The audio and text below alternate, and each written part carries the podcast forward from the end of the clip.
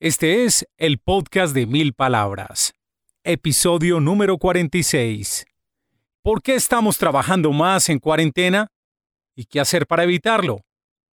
Bienvenidos. Este es el podcast de mil palabras. Un espacio con ideas, historias y conceptos de comunicación efectiva para ser más exitoso en tu empresa, en tu mundo digital en tu emprendimiento y en tu vida.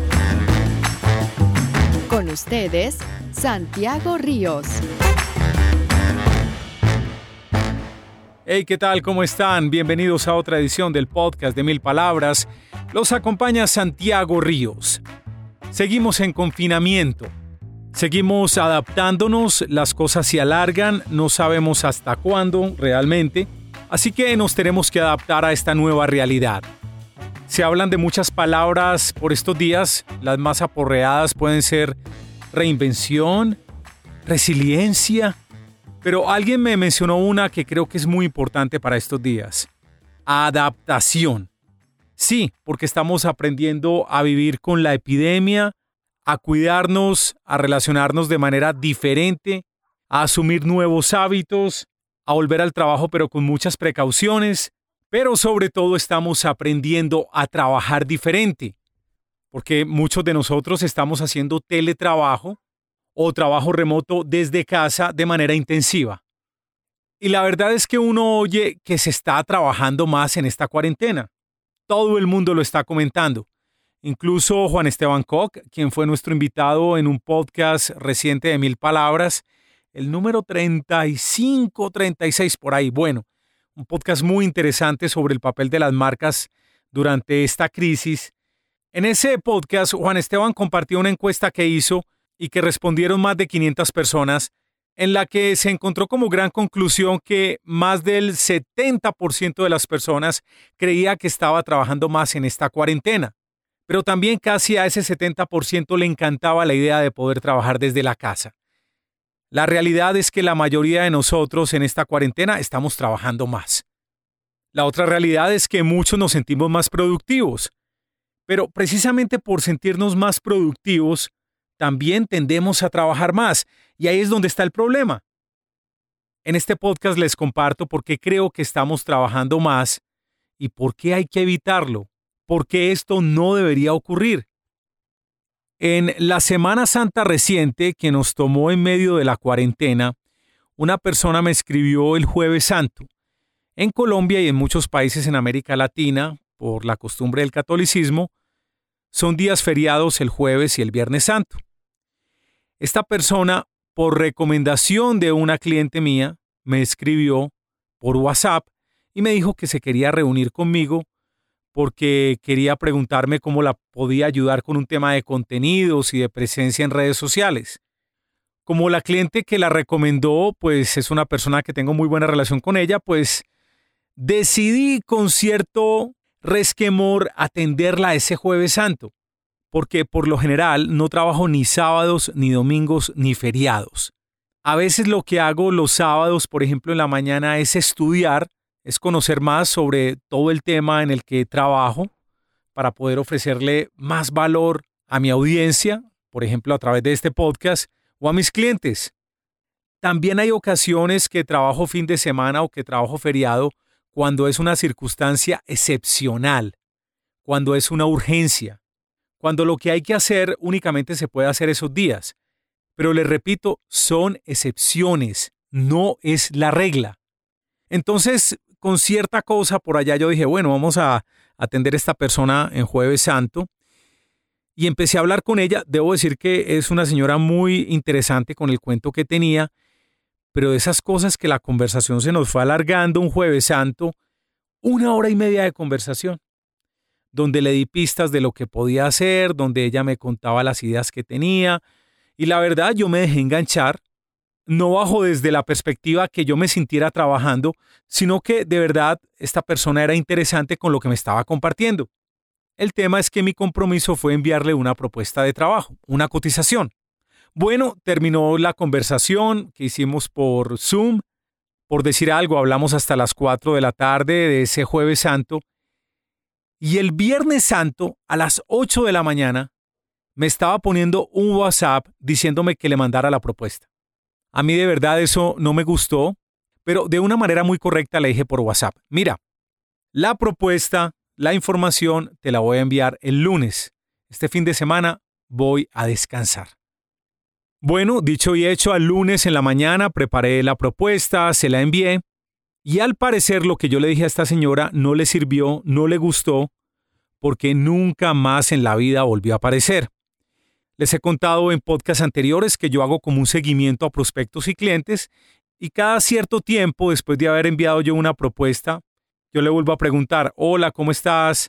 Eh, mira, te quería preguntar cómo te pareció la propuesta, ¿tienes algún comentario, algo que se pueda ajustar? Dame tu concepto, hazme una señal. Gracias de antemano por tu respuesta. A veces lo hago con una llamada telefónica, a veces con un mensaje por WhatsApp, pero para saber la gente qué ha pensado de las cosas. Se le hace un seguimiento dependiendo del cliente, a veces cada tres días, a veces cada semana. Cuando el interés empieza a enfriarse, entonces ya hablo cada mes o cada dos meses, pero trato de ser muy organizado con ese seguimiento.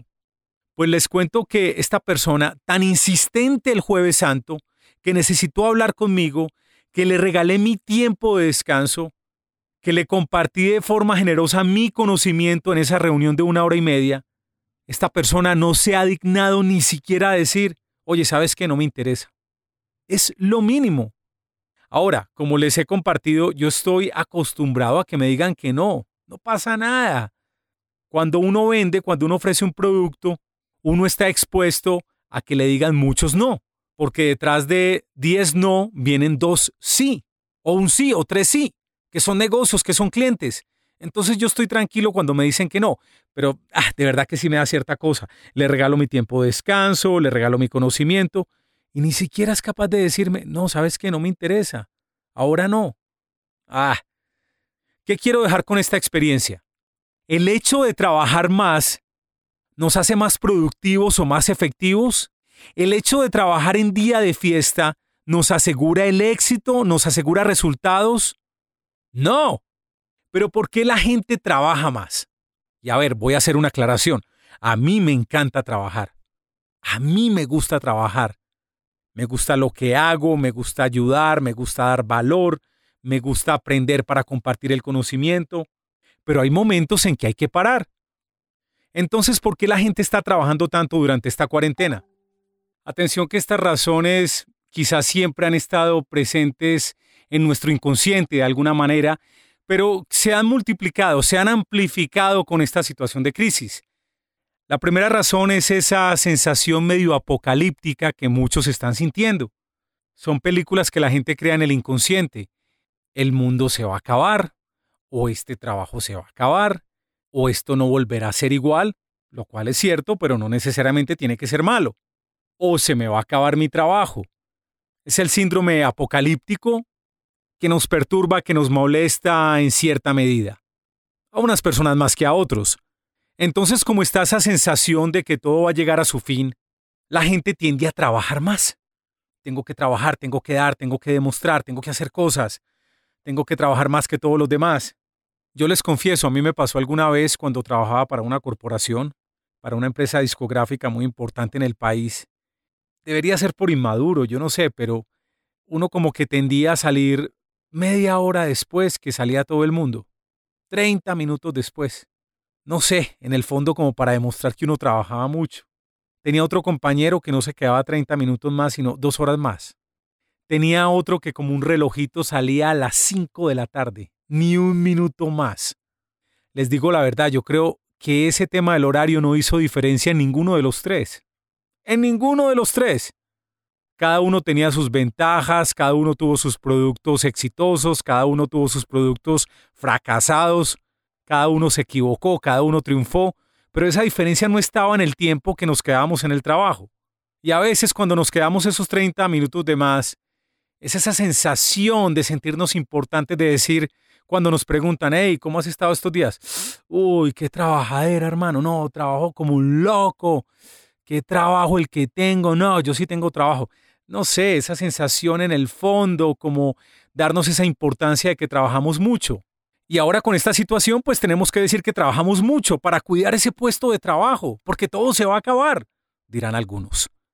En esa misma manera también ocupamos tiempo extra que debería ser para otras cosas personales en buscar la famosa reinvención de la que todo el mundo está hablando, que como comenté en un podcast pasado, pues se está volviendo un lugar común, un caballo de batalla.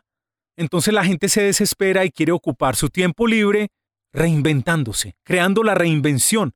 Y como decía un amigo mío en Facebook recientemente que me hizo reír mucho, me he reinventado tantas veces en esta cuarentena que volví a ser el mismo. Gran tiro, ¿verdad? Demasiado divertido. Nos han hablado tanto de reinventarnos que realmente sí nos estamos reinventando.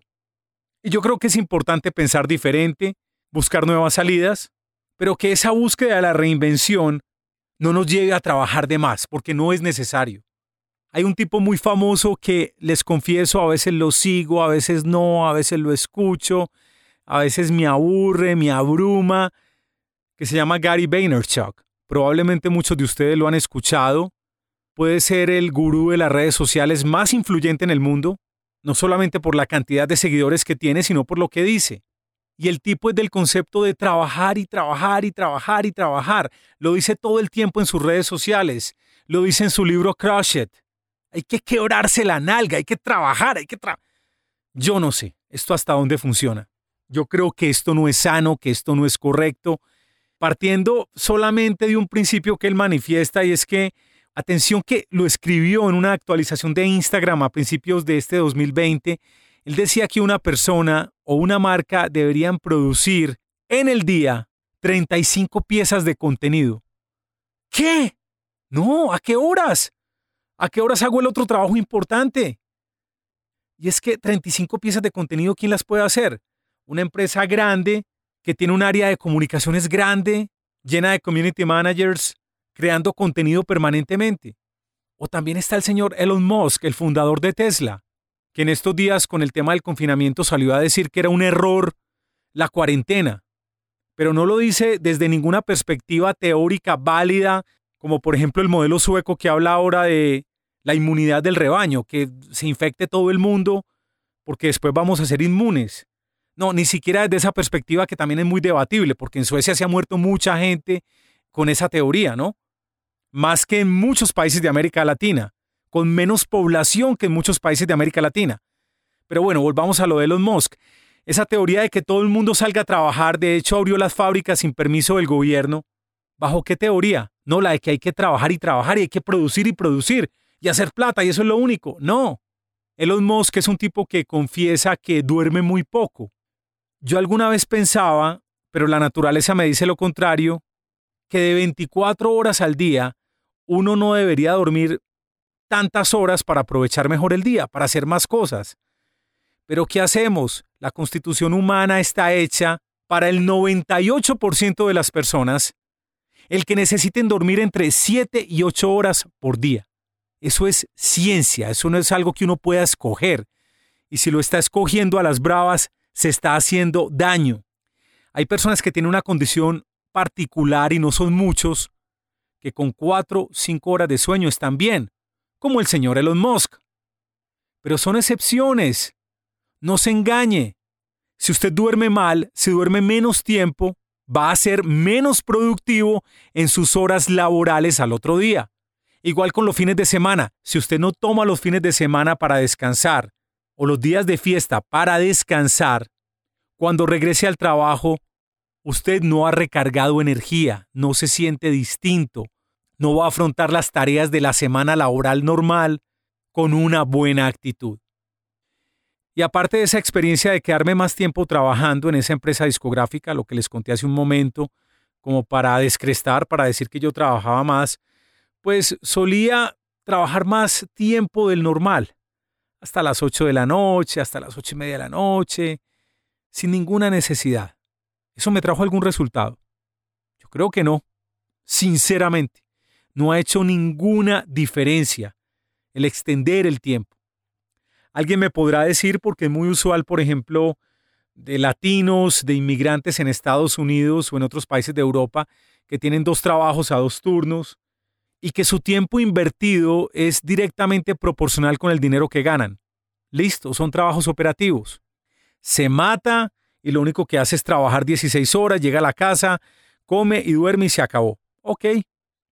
Pero si tú eres de esas personas que está construyendo un negocio, no te puedes quedar toda la vida haciendo una transacción entre tu tiempo invertido y la plata que recibes. El tiempo invertido tiene que utilizarse para escalar el negocio, para crear estructuras de trabajo con personas, con equipos, con recursos que te ayuden a apalancarte, a crecer exponencialmente, sin depender de las horas de trabajo, creando los procesos adecuados, invirtiendo en tecnología, capacitándose, porque así podemos completar proyectos más grandes de crecimiento dentro de tu propio emprendimiento o quizás alcanzando proyectos más grandes dentro de tu empresa. El caso es, si trabajas más de lo normal, te quemas. Hay un episodio del podcast de Mil Palabras que quiero que consulten sobre productividad. Está en esta serie creada a partir de la pandemia. Es el número, está entre el que, más o menos entre el 35 y el 38, donde recomiendo cómo, bueno, vamos a ponerlo aquí en las notas del show para que sepan cuál enlazar, al igual que el de Juan Esteban Koch. Hay un episodio sobre productividad y una de las recomendaciones que doy es que creen su propio horario un horario donde digan a esta hora trabajo, a esta hora me dedico a los proyectos de los clientes, a esta hora llamo a los clientes, a esta hora me educo. Y atención, a esta hora hago un break, a esta hora hago ejercicio, otras actividades fuera del trabajo. Es una manera de organizarse. Alguien me dirá, pero tú respetas ese horario, Santiago. No, no siempre.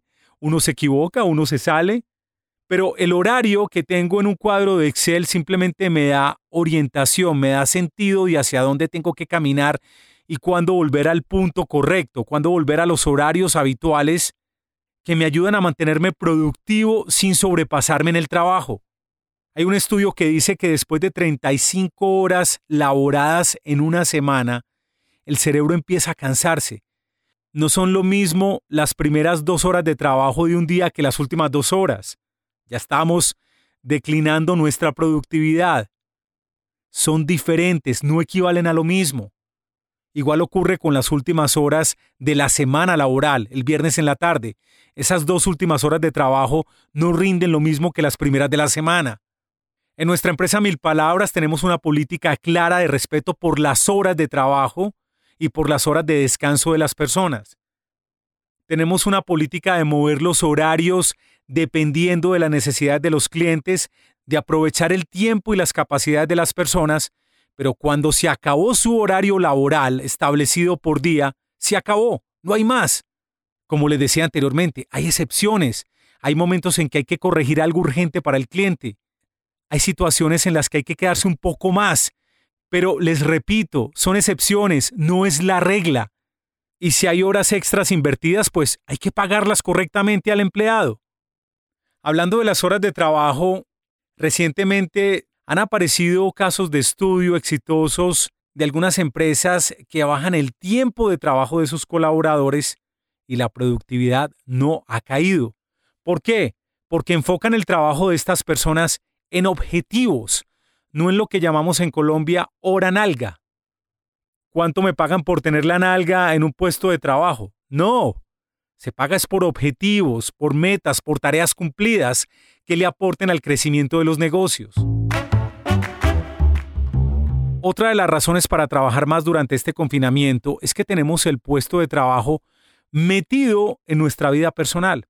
Así tengamos un escritorio, un estudio, una biblioteca o un espacio claramente delimitado de la casa, pues lo cierto es que a dos, tres pasos ya estamos en el comedor, ya estamos en la sala, ya estamos en el cuarto nuestro o en el cuarto de nuestros familiares. Tres pasos con el computador portátil cargándolo, llevamos el trabajo a cualquier parte. Y esto es un error. Vemos muchas personas que antes cuando empezó como toda la portabilidad con la computación, no, personas cómodamente trabajando desde la cama. Por Dios, ¿qué es eso? A la cama no se lleva un computador. A la cama es para dormir y para otras cosas. Pero no para trabajar. Entonces el equipo hay que cerrarlo en el momento que es, cuando termina su jornada laboral. 5, 6, 7 de la noche, no sé a qué horas termina. Cada uno tiene sus horarios. Yo me extiendo casi siempre hasta las seis y media o siete de la noche, porque el mediodía, más o menos desde las once y media de la mañana hasta las 2 de la tarde, esa franja la tengo dedicada para hacer ejercicio, que es muy importante también para volver revitalizado a la jornada de la tarde. Hago ejercicio y también almuerzo con mi familia en esa franja. Entonces la tarde se me hace un poco más larga y por eso la termino seis y media, siete. Pero ahí cerramos el equipo y no más. Hay empresas grandes que ahora tienen un vicio de citar reuniones. Digamos que la empresa termina de trabajar, termina el horario de trabajo a las 5 de la tarde. Bueno, citan reuniones de trabajo a las cuatro y media para acabar a las cinco y media. Por favor. Una falta de respeto con los colaboradores absoluta. También asumen que el tiempo de desplazamiento, es decir, el tiempo que antes se gastaba la persona yendo desde la casa hasta la oficina, por decir algo 20 minutos o 30 minutos, ahora ese tiempo también pertenece a la empresa. No, ese tiempo es tuyo. Ese tiempo es para que hagas más ejercicio, para que leas una novela, para que aprendas una nueva destreza, para que estés con tu familia, para que tu desayuno, tu almuerzo sean más largos, más conversados con tu familia. Porque esas actividades que son tuyas, que son no laborales, son las que te van a recargar de energía para que cuando vuelvas al trabajo, vuelvas con más ganas y seas más productivo. Volviendo con el punto de las empresas que convocan a reuniones justo antes de que termine la jornada laboral. Hace como cinco años leí una nota sobre la empresa Volkswagen en Alemania que bloqueó el envío de correos electrónicos después de las seis y media de la tarde. Si un compañero de trabajo o un jefe o alguien de la empresa le daba por enviar un correo electrónico después de las seis y media de la tarde a otro compañero de trabajo, pues seguramente correos relacionados con trabajo el servidor de la compañía automáticamente bloquea esos correos y los deja para el siguiente día, para las 8 de la mañana, cuando todo el mundo entra a trabajar. Pero claro, ahora con WhatsApp cualquiera también puede invadir espacios a la hora que quiera. No. Y te digo la verdad, si eres emprendedor, yo sé, uno se mata por la empresa, uno se mata por lo que es de uno. Uno trata de complacer a los clientes que tiene. Si son pocos clientes cuando uno está empezando, uno trata de darles todo. Y hay unos que abusan. Y hay unos que te empiezan a mandar cosas los domingos. Eso hay que pararlo rápido de la manera más decente posible. En estos días, una persona de una empresa que se convirtió recientemente en nuestro cliente me dice de una forma amable, no para presionarme, pero me dice, mira, eh, aquí te mando toda la información para que empiecen con el trabajo. De todos modos, para que sepa, yo estoy disponible viernes, sábado, domingo. Y yo de manera correcta le dije, mira, como es una urgencia, Vamos a revisarlo mañana sábado en la mañana, pero el domingo no trabajamos. El lunes regresamos para atenderte de la mejor forma. Si de una forma muy educada le digo, no, trabajamos los domingos. Bueno, y una palabra más con el tema de descanso.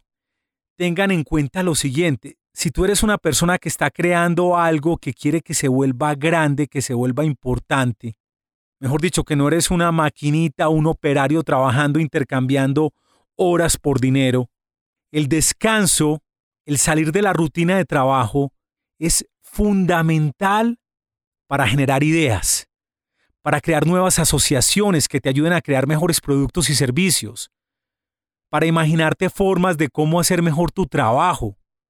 Miren, cuando caminamos, por ejemplo, una caminata normal a un ritmo mediano, no muy lento, no muy rápido, cuando caminamos se nos ocurren grandes ideas. Cuando estamos haciendo ejercicio, se nos ocurren ideas. Cuando escuchamos música, imaginamos cosas fantásticas que nos pueden ayudar. Cuando vemos una película o leemos un libro, tratamos de asociarlo con lo que hacemos diariamente, pero es de una manera inconsciente casi, ni siquiera es algo que nos requiera como un esfuerzo como, uy, ¿qué saco de acá para mi trabajo? ¿Cómo puedo aprovechar lo que estoy viendo acá para mi trabajo? No, eso llega de manera inconsciente. Cuando nos relajamos, cuando descansamos, motivamos, amplificamos el instinto, amplificamos nuestro subconsciente para que lleguen grandes ideas. Ah, y lo que me acabo de acordar, la meditación, ¿cómo se me había olvidado, por Dios? Yo estoy meditando hace como un año y medio y no se imaginan los beneficios que ha traído para mí a todo nivel. Y haremos un podcast dedicado a la meditación. Hay muchas técnicas de meditación, no soy ni mucho menos experto, pero yo ya sé meditar. Tengo mi técnica, tuve una profesora que me ayudó en todo este proceso y meditar hace parte de esa estimulación que hacemos del subconsciente para que las ideas lleguen, probablemente dentro de la meditación, probablemente sin estar meditando, en la ducha, por ejemplo. El descanso es tan importante como el trabajo. El trabajo dignifica, el trabajo nos hace sentir más importantes, el trabajo nos ayuda a alcanzar metas para nosotros y nuestras familias, pero el trabajo no es todo en la vida. Bueno, espero que les haya gustado este podcast. Recuerden por favor compartirlo. Te vuelvo a decir lo que contamos en este contenido yo sé que tiene al menos una idea valiosa. Si crees que en este contenido obtuviste al menos una idea importante que te pueda servir para algo, por favor compártelo con un compañero de trabajo, con un familiar o con un amigo. Mi promesa es, nunca te voy a hacer quedar mal. En los contenidos de apoyo y redes sociales, Juliana Moreno. En el montaje y producción, Marilyn Vélez. Yo soy Santiago Ríos. Los espero muy pronto en otra edición de El Podcast de Mil Palabras. Hasta pronto. Hasta este momento, el podcast de Mil Palabras. Espacio con ideas, historias y conceptos de comunicación efectiva para ser más exitoso en tu empresa, en tu mundo digital, en tu emprendimiento y en tu vida.